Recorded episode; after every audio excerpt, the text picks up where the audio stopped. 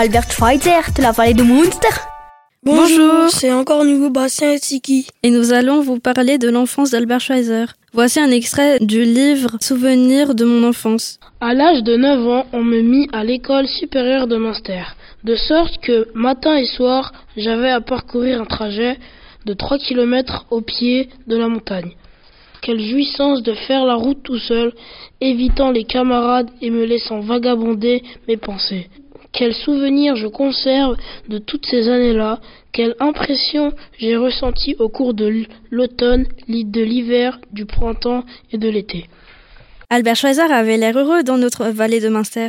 Malheureusement, il a dû aller à Mulhouse pour fréquenter le lycée. À Mulhouse, pas plus qu'ailleurs, je me montrais bon élève au début.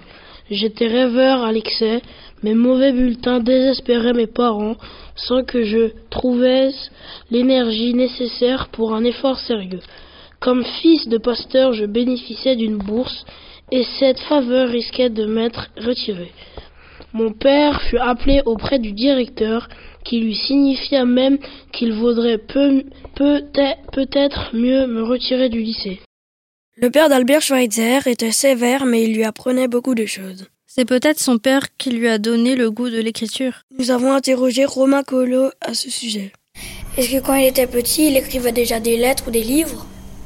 Alors, des livres, euh, non, parce que bon, c'est un peu compliqué d'écrire des livres.